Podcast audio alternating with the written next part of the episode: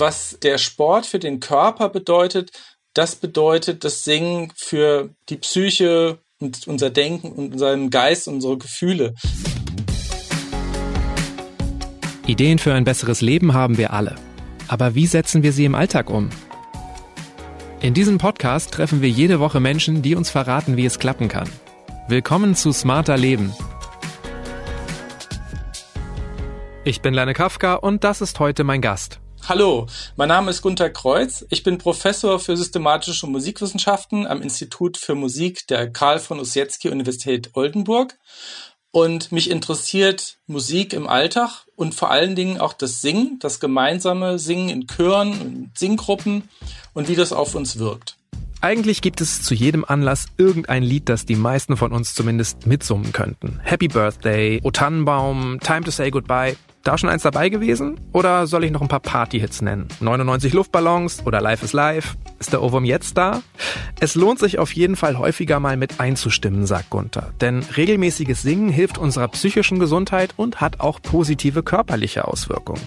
Übrigens, die meisten von uns können singen, auch wenn wir das oft nicht glauben wollen. Aber ist es egal, ob wir im Stadion singen oder unter der Dusche, beim Kindergartenfest oder im Profichor? Sind die Wirkungen immer dieselben? Und wobei genau kann das Singen eigentlich helfen? Darüber sprechen wir in dieser Folge.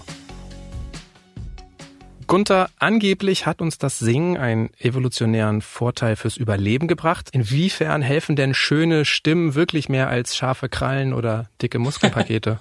Vielleicht gerade deswegen, weil wir mehr aufeinander zu und weniger aufeinander losgehen. Tatsächlich ist die größte Stärke des Singens, ist, dass sie so ein Gruppengefühl macht. Also wir fühlen uns mehr in der Gemeinschaft, mehr zusammen. Und ich glaube, in der heutigen Zeit mit multiplen Krisen und vielen schlechten Nachrichten wünschen sich die Menschen eigentlich nichts mehr, als dass sie beieinander sind, dass sie zusammenstehen und dass sie auch einen guten Grund haben, etwas zu tun, was ihnen gut tut und damit sich und auch eine Kultur ausdrücken von viel Gemeinsinn, weil wir eben auch so viel, ja, Gegenteiliges, viele schlechte Gefühle erleben, viel Hass, viel Missgunst und viel Spaltung.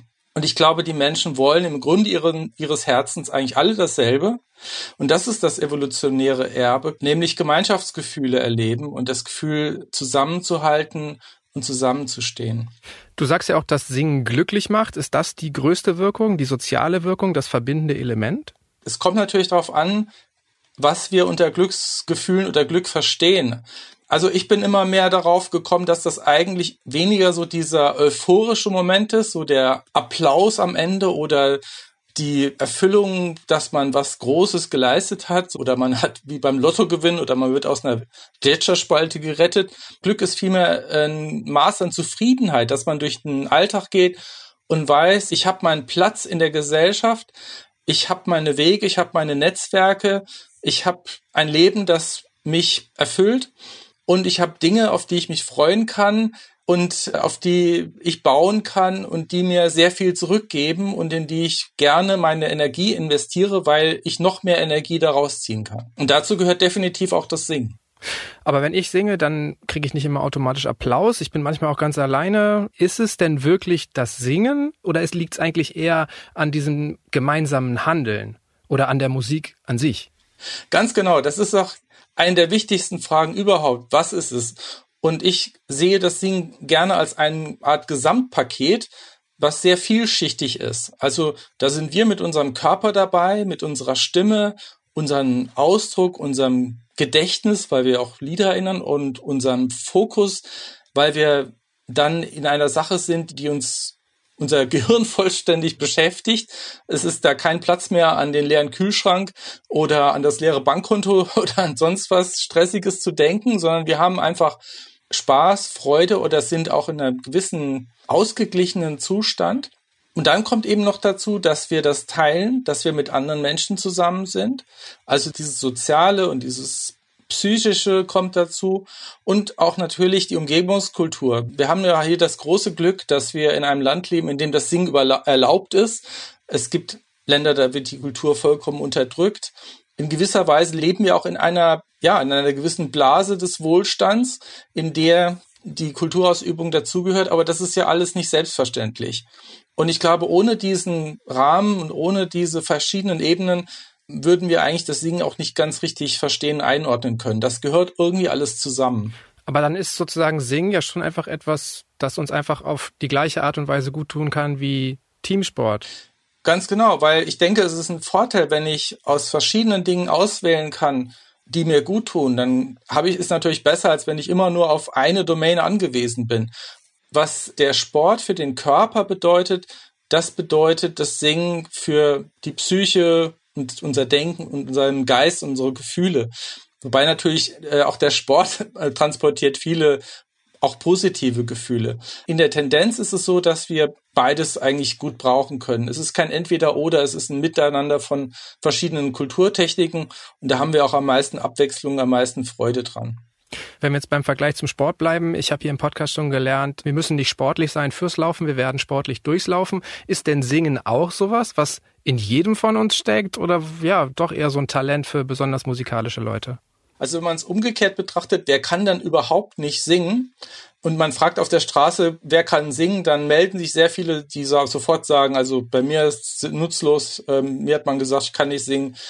Wenn man das die aber testet, und das hat man tatsächlich mal gemacht in einer britischen Studie, dann kommt raus, dass die wenigsten wirklich nicht singen können, sondern die allermeisten, die können tatsächlich Töne nachsingen, die können Melodien erkennen, die können Lieder nachsingen, sogar relativ gut und mit relativ ungeübten Stimmen. Da merkt man, es fehlt eigentlich nur ein bisschen an Übung.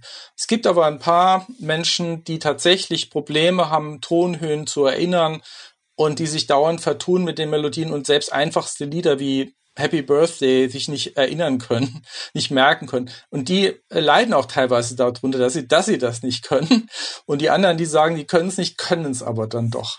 Ja, okay. Also wenn ich jetzt so meinen Freundeskreis betrachte, würde ich denken, ja, es ist so wahrscheinlich halb halb, wer so sagt, ich kann singen, ich kann nicht singen. Aber wenn ich dich richtig verstanden habe, sind es wirklich viel, viel weniger, die es wirklich nicht können. Genau. Das sind verschwindet weniger. Ich würde sagen, so 95 Prozent der Menschen haben die mit ganz normalen Stimmen und ganz normal aufwachsen, hoffentlich als Babys besungen wurden, als Kleinkinder selber viel gesungen haben, die können auch im, über das ganze Leben singen. Was aber ja schon so ist, wer so ein bisschen geübtes Ohr hat, wird schon merken, dass manche Menschen die Töne sicherer treffen und andere weniger sicher. Mhm. Also hat es dann auch einfach viel mit Übung zu tun. Könnten viele Menschen, die vielleicht gerade nicht so super stark singen, nicht so gern singen, das trotzdem lernen? Auf jeden Fall. Viele Chöre bieten ja auch Stimmbildung an. Das heißt, es gibt da einzelne Leute, die selbst eine Gesangsausbildung haben oder gesangliche Fortbildung und die einfach den anderen ein bisschen helfen können und ein bisschen an ihrer Technik feilen. Das ist auch ganz wichtig, so die Stimmhygiene, die Stimme richtig einzusetzen, das schützt auch ein bisschen, bevor man zu viel Energie verschwendet mit für wenig Klang. Ist natürlich besser umgekehrt. Das ist wie beim Sport. Man verbessert seine Technik in dem Sinne, dass man eben weniger Energie braucht für mehr Ertrag. Und genauso ist es mit der Stimme und dem Umgang mit der Stimme. Wir kommen ja ganz häufig auch einfach im Alltag in Situationen, in denen es erwünscht ist, dass wir singen. An Geburtstagen, ich war neulich beim Laterne laufen, Adventssingen in der Kirche. Was könnte denn in solchen Situationen Menschen helfen, leichter die Töne zu treffen? Weil ich kenne auch viele Leute, die sagen, oh, ich würde so gerne richtig singen. Ja, auf jeden Fall ein bisschen mehr Zeit investieren, ein bisschen regelmäßiger das machen und vor allem sich einen Chor suchen, wo der Musikgeschmack auch passt. Wenn man jetzt in der Stadt wohnt, da hat man natürlich eine größere Palette von Angeboten. Man kann in einen normalen gemischten Chor gehen, man kann in einen Kirchenchor gehen, man kann aber auch gucken, ob es da nicht auch einen, einen Popchor gibt oder einen Chor, der ein bisschen anderes Repertoire macht. Dann hat man plötzlich einen ganz anderen Zugang und man ist anders in Bewegung und auch anders mit der Stimme dabei und es gibt ein großes, vielfältiges Angebot, das man, aus dem man schöpfen kann. Es gibt ja auch viele Kneipenchöre mittlerweile, ne, wo auch ungeübtere Sänger, Sängerinnen willkommen sind. Mhm. Du sagst gemischter Chor. Ich habe früher als Kind, als Jugendlicher viel in so Schulchören gesungen. Da war es eigentlich immer so, dass es viel mehr Mädchen gab als Jungen. Also als, als Junge musste man halt irgendwie immer beides singen, Tenor und Bass, immer je nachdem, wer gerade da war. Wie ist das zu erklären? Sind Frauen talentierter? Ist es auch eine gesellschaftliche Prägung? Ja, das hat bei mir wirklich vollkommen den Nerv getroffen, weil ich suche auch schon lange nach einer Antwort darauf, aber ich habe keine. und es scheint so zu sein, dass es in anderen Ländern ähnlich ist. Zum Beispiel, glaube ich, in Großbritannien ist es auch ein ähnliches Verhältnis. Aber ich weiß, ich kann es jetzt nicht flächendeckend für ganz Europa, könnte ich es jetzt sagen. Man müsste sich wirklich die Statistiken genauer anschauen. Warum das hierzulande oder in einigen Ländern so eine Imbalance ist, das weiß ich nicht. Aber was dich betrifft, du hast eigentlich beste Voraussetzungen, dass du irgendwann doch in den Chor gehst, weil diese frühen Chorerfahrungen sind immens wichtig, dass man überhaupt auf die Idee kommt, dass die Schwelle nicht so hoch ist. Man hat die Erfahrung schon mal gemacht, irgendwo im Hinterkopf, ach, das ist nicht so schlimm, das Zusammensingen, das macht auch Spaß. Und daran kann man anknüpfen. Während ohne diese Erfahrung, und leider ist es so, dass in den Schulen ja der Musikunterricht oft fachfremd oder gar nicht unterrichtet wird. Und da fehlt diese Erfahrung und diese Generationen gehen dann praktisch ohne jede Motivation durchs Leben, das irgendwann mal für sich zu entdecken. Okay. Und je früher ich anfange, im Chor zu singen oder überhaupt zu singen, desto wahrscheinlicher kann ich später singen und desto wahrscheinlicher nehme ich das als eine Option wahr, die mir gut tun könnte. Ja, genau. Also man hat ja, sag mal, die ersten zwei Lebensdekaden, also bis man, so bis zum 18. Geburtstag, also die ganze Schulzeit, wenn da irgendwann mal ein Chor dabei ist, das ist schon mal ein ganz guter Anfang. Wenn das fehlt und man leider bis zum 17. Lebensjahr nie ein Instrument in der Hand hatte, nie im Chor war, dann ist es echt ein bisschen schwieriger, da den Anschluss zu finden. Die Schwellen, die empfundenen Schwellen sind da einfach größer. Wäre denn eine Dauerkarte für die Stehkurve genauso sinnvoll? Geht es nur darum, überhaupt irgendwo zu singen oder sollte es, äh, sind die Effekte im Chor größer? Äh, regelmäßig singen ist eigentlich wichtiger als der genaue Kontext, wo man singt. Und natürlich wenn man viel singt, dann muss man oder sollte man schon ein bisschen Stimmhygiene, Stimmbildung so ein bisschen drauf achten, weil man möchte ja vielleicht auch ein bisschen mehr Dynamik in die Stimme bekommen oder mal andere Tonlagen ausprobieren oder überhaupt rausfinden, was ist das eigentlich für eine Stimme, die ich habe? Was kann die eigentlich?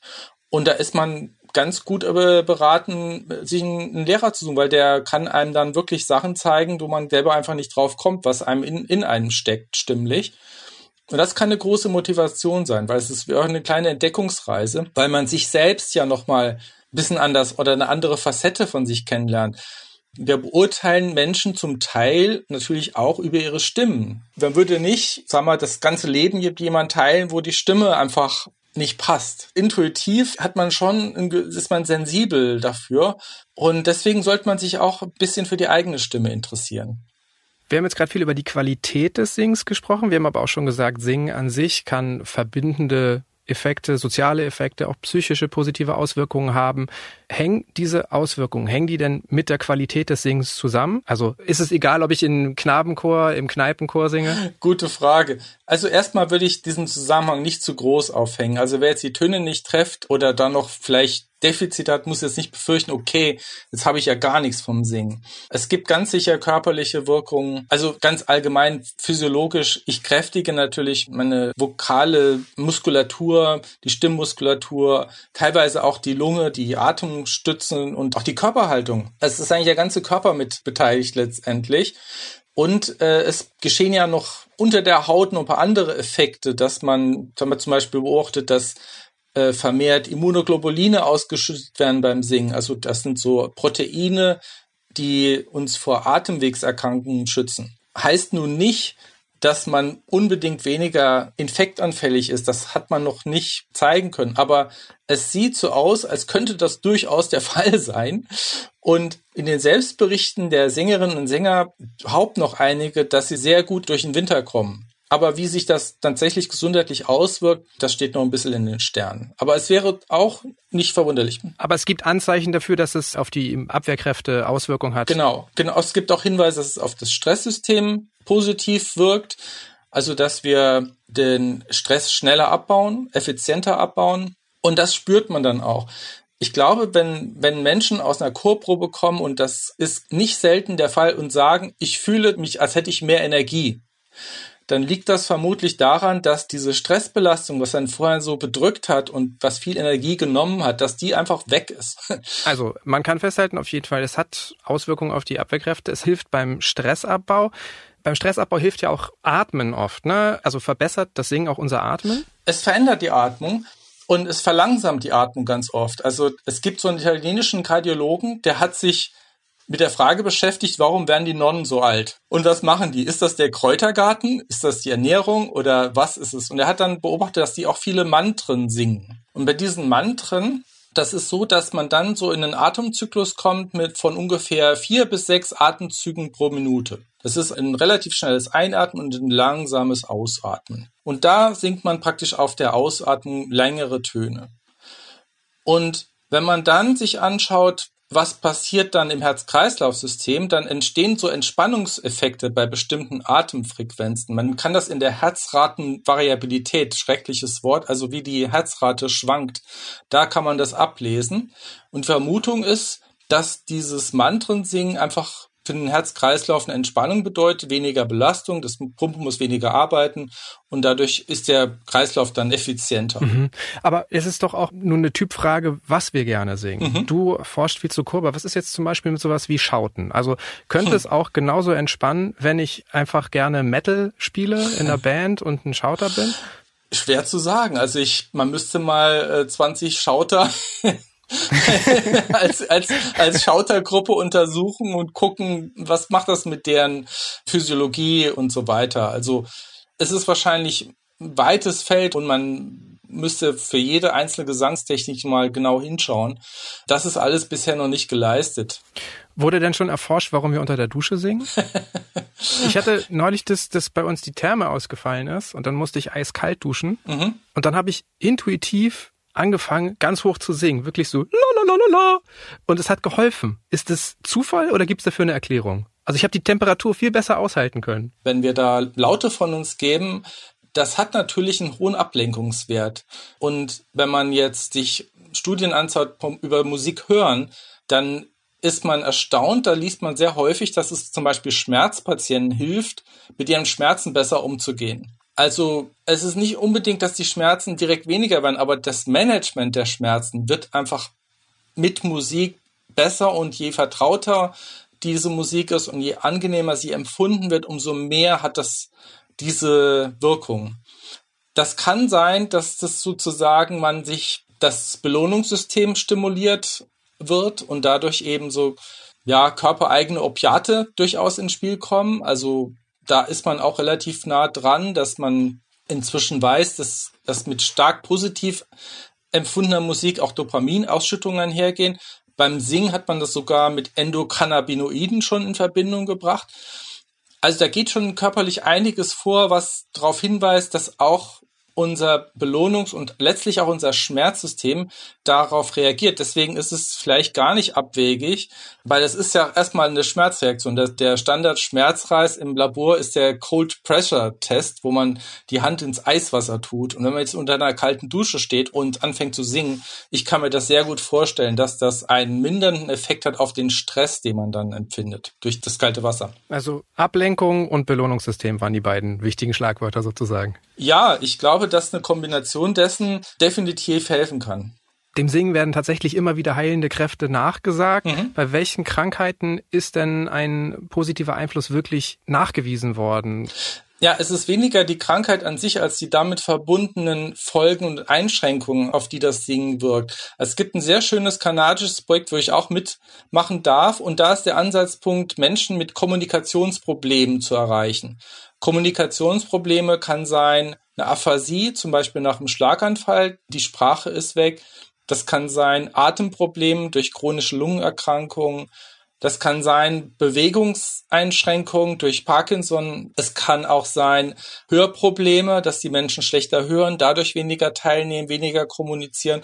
Und da werden gezielt Chöre und Singgruppen eingerichtet für diese Gruppen, um zu schauen, was sind für die günstige Bedingungen, was kann es denen eigentlich bringen, um diese Nebeneffekte ihrer Erkrankung, ihrer Probleme im Schach zu halten und die auch damit psychisch zu stabilisieren. An den Krankheitsbildern kann man ja oft sehr wenig verändern, aber an den Selbstbildern kann man äh, viel verändern. Und da, glaube ich, kann natürlich Sport helfen, da kann Bewegung helfen, da können Gespräche helfen, aber eben auch was über Worte und Bewegung hinausgeht. beim Singen hat man eben etwas, was vor allem Dingen Spaß macht.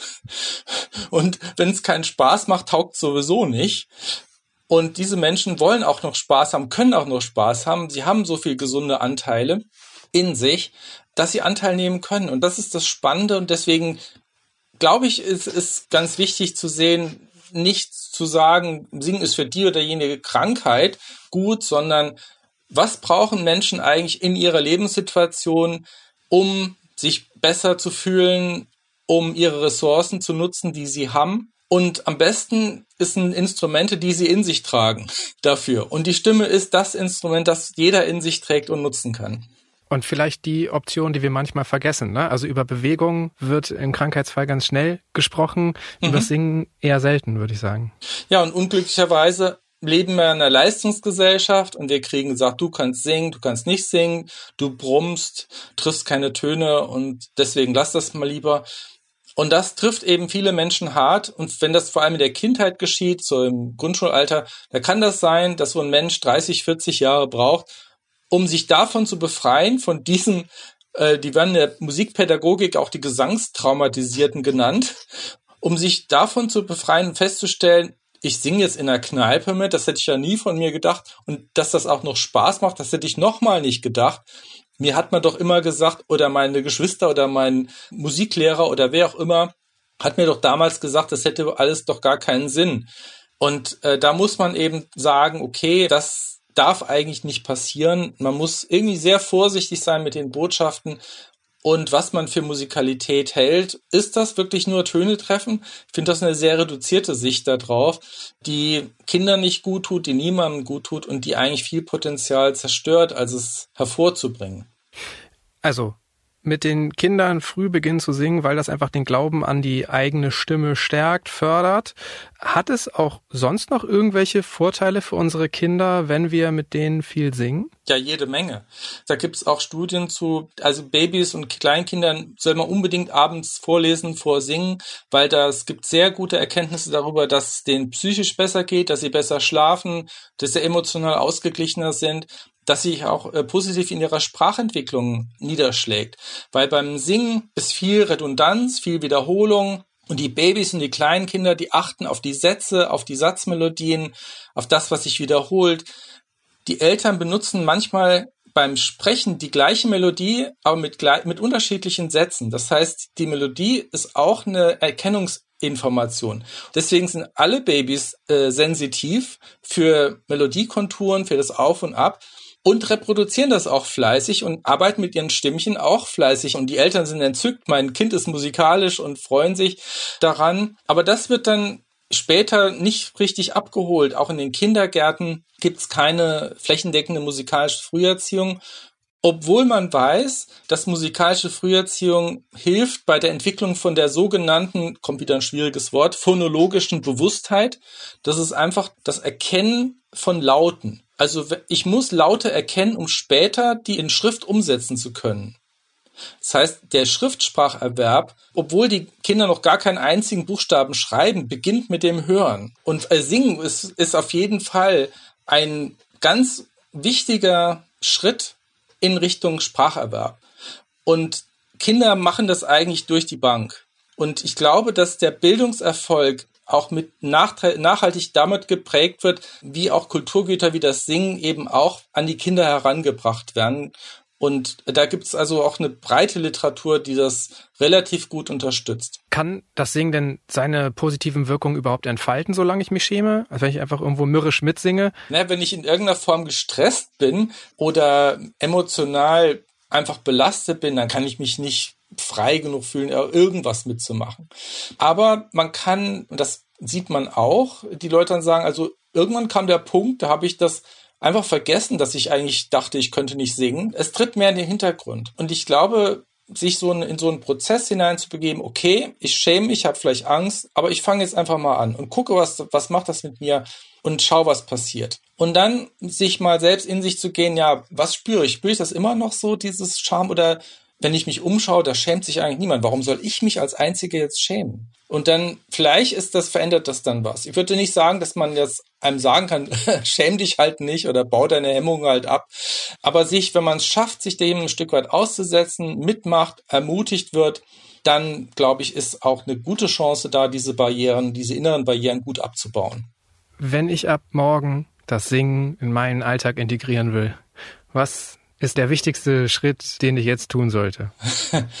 ja, mal ähm, sich umhören, umschauen. Wer kennt denn einen Chor oder eine Singgruppe, die wirklich gut funktioniert oder die ein attraktives Programm hat und die zu einem passt? Vielleicht findet man jemand, der mit einem dahin geht. Vielleicht kann man jemand reden, lass uns doch mal zu zweit probieren mit Freund oder Freundin. Lass uns das doch mal dahin gehen. Man geht ja auch zum Paartanz, zum Tanzkurs oder zu einer ja, Tanzveranstaltung oder was auch immer im Freundeskreis, da gibt, findet man bestimmt irgendwer, der irgendwen kennt, der auch in den Chor geht. Und schon hat man einen Anschluss, sage ich jetzt, erklär mir was da, was ist da das Ritual, wie kommt man denn da rein?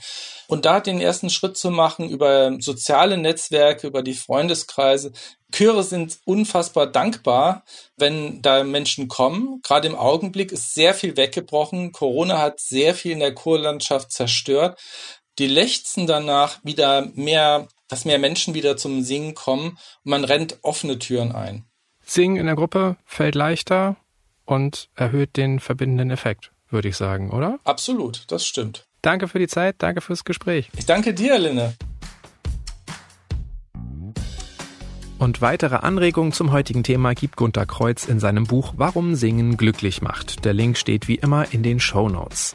Die nächste Episode erscheint am kommenden Samstag auf spiegel.de und überall, wo es Podcasts gibt. Und wer in der Podcast-App oder beim Streamingdienst der Wahl bei Smarter Leben kostenlos auf Abonnieren oder Folgen klickt, verpasst keine Folge.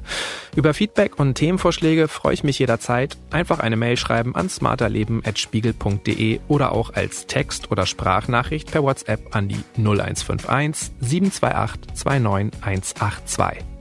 Dank geht an Marc Lüx, Gina Engel und Olaf Häuser für die Unterstützung bei dieser Folge und das war's für heute. Tschüss, bis zum nächsten Mal.